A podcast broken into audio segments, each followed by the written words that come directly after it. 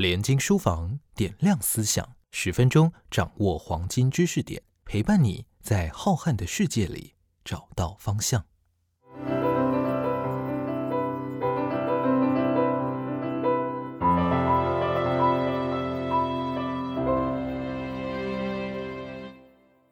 我是联经出版公司发行人林在觉。我今天要跟各位介绍一本不是新书，但却是一个非常重要的一本书，就是法人宇的《中国大历史》。年经成立到今年已经有四十七年了。那么这四十七年当中，年经出版了相当多的，既是非常畅销，又是非常长销的一些重要的书籍。法兰语的《中国大历史》在一九九三年出版，就是这样一个代表性的著作。因为这本书让我们对中国的历史有了一个不同的一个了解。法兰语这本书啊，最早是用英文写作的，比中文版早了五年，在一九八八年出版。他在出版的时候特别提到，大历史是他自己创的一个名词，或者说。用大历史来解释中国历史，是他个人的一个独创的一个观点。为什么会形成这样一个大历史的一种特别的观点？他认为，我必须用一种宏观的角度以及放大的视野，把它放在中国的历史研究上面。那么，这样一种特别的历史观点，王林宇自己讲，他是经过一段相当长时间的波折，然后才慢慢体会出来的。大部分原因呢，是来自于个人的命运的安排。他说，他年轻的时候在军队服务了十年，但是退伍之后呢，就到海外念书。他说自己有点像是学术未成先习剑，用剑无功又在读书。有了这段相当颠簸的经验，让他对人事、对历史有了不同的体会。那另外更重要的是，他拿到博士学位以后，就在大学里头教书。那他怎么样去对外国学生教中国历史呢？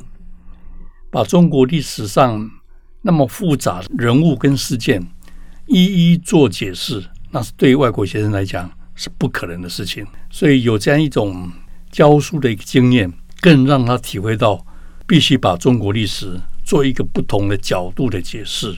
所以他在一九六零年代，他就觉得我们应该广泛的利用归纳法，把现有的史料呢高度的压缩，先构成一个简明而前后连贯的纲领，然后和西欧史和美国史才有互相比较的弧度。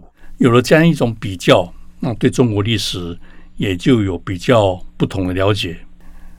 因此，他就。写作了这本呈现了一个完全不同的中国历史解释的观点的一本非常重要的著作。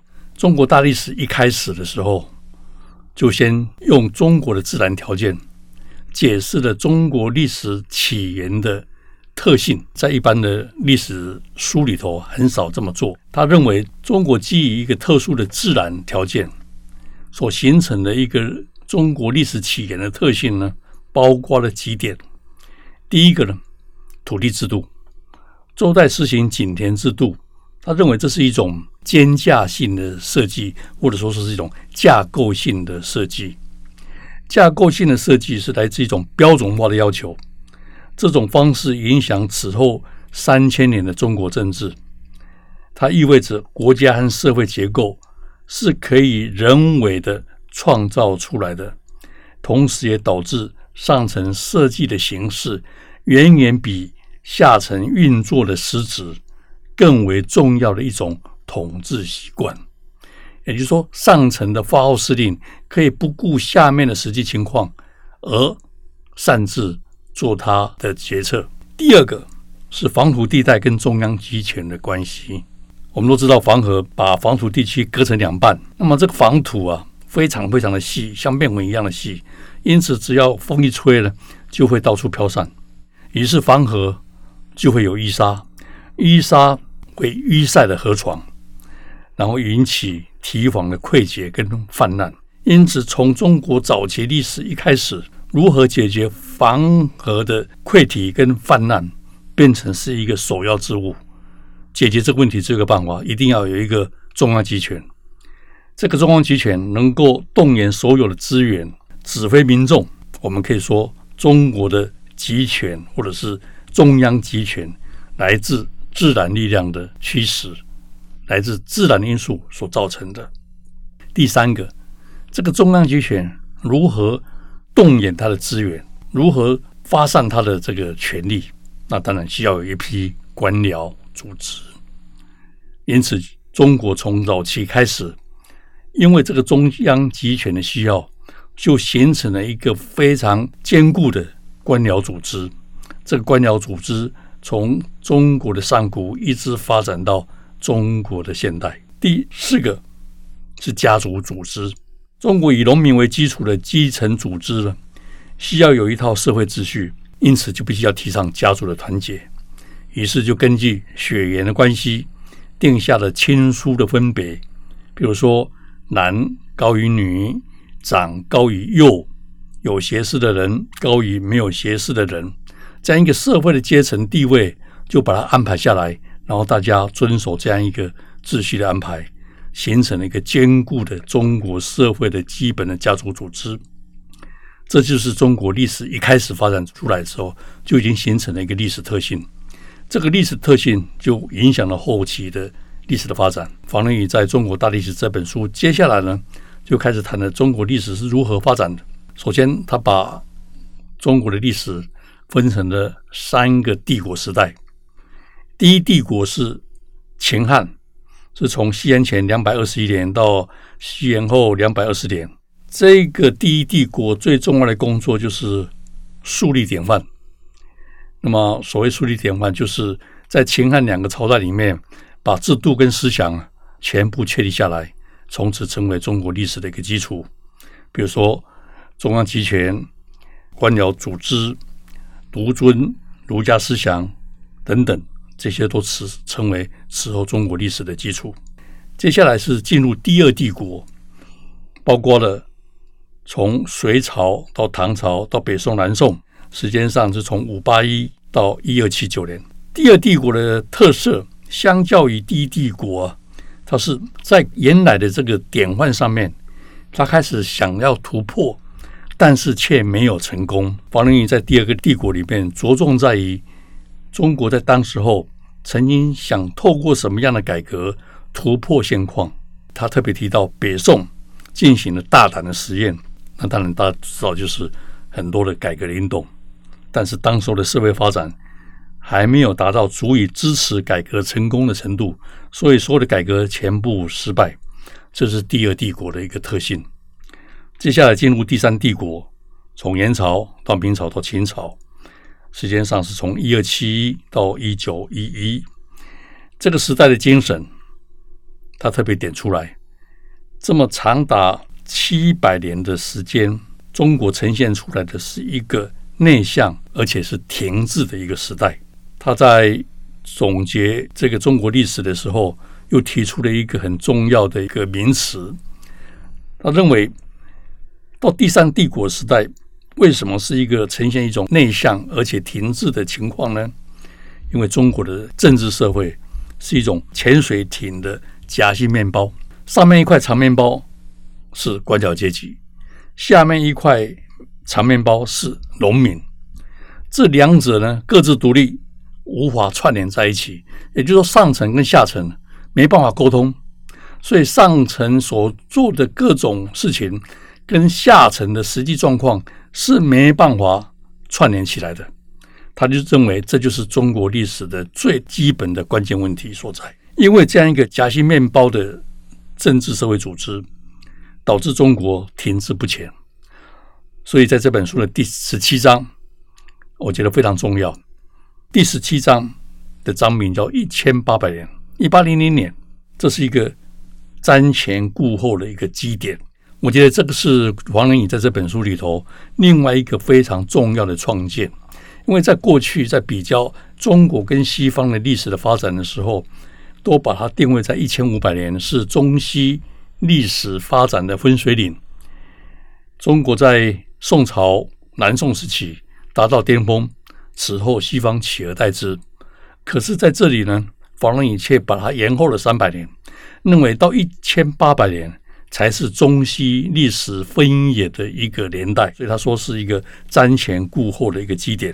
一千八百年前后，西方人因为工业革命的成功，促进了文明的大跃进，也开启了现代国家的序幕。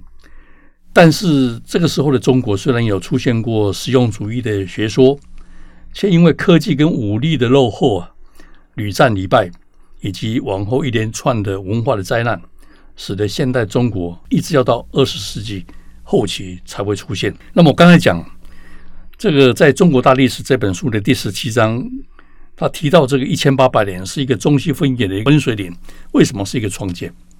因为十多年之后。美国有位历史学者叫做普木兰，在两千零一年出版了一本非常重要的书，书名叫做《大分流》，也就是谈中国、欧洲以及现代世界经济的形成，主要是讨论在现代世界经济的形成当中，中国跟欧洲为何走上不同的道路。普木兰这位教授，同样的。把它定位在一千八百年，是一个关键的一个大分流的一个时间，刚好跟十多年前法兰影提出来的时间点刚好完全一致，所以我说它是一个创建。普木兰为什么这么说？因为一千八百年之前，中国在人口、农业、手工业、收入以及消费方面跟欧洲并没有明显的差异。比如说，人均寿命。在一千七百五十年的时候，中国人平均寿命是三十九点六岁，英国是三十五到四十岁，差不多。奢侈品的消费在中国一千八百年之前已经越来越普遍了。比如说，中国人购买了越来越多的糖和烟草。糖在当时候呢是一种奢侈品。在一千七百五十年的时候，中国人口。大概在一亿七千万到两亿两千五百万之间，每年人均消费三点五磅到五磅的糖，超过欧洲的平均数。茶叶的消费量也比欧洲多。老百姓拥有的家具、珠宝等等的物品越来越多，娱乐业也越来越发展。一般民众可以看表演，享受商业化的娱乐。饮食业也相当发达，几乎每个小镇酒家。餐厅越开越多，出版品也大量增加。来自东南亚的舶来品，比如说鱼翅、燕窝，制造首饰用的珍珠，以珍贵的木材用来制造家具，出口到中国的数量越来越庞大。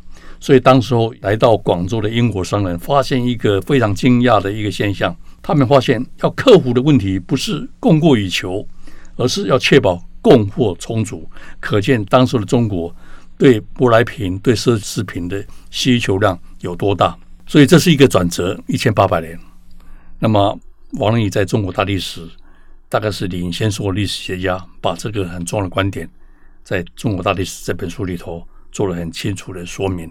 进入第四个阶段，当然就进入现代中国，那是现代中国终于打通了上层跟下层的差距，让上下沟通，让中国进入一个新的一个时代。这就是整本中国大历史的一个基本的叙述的一个方式。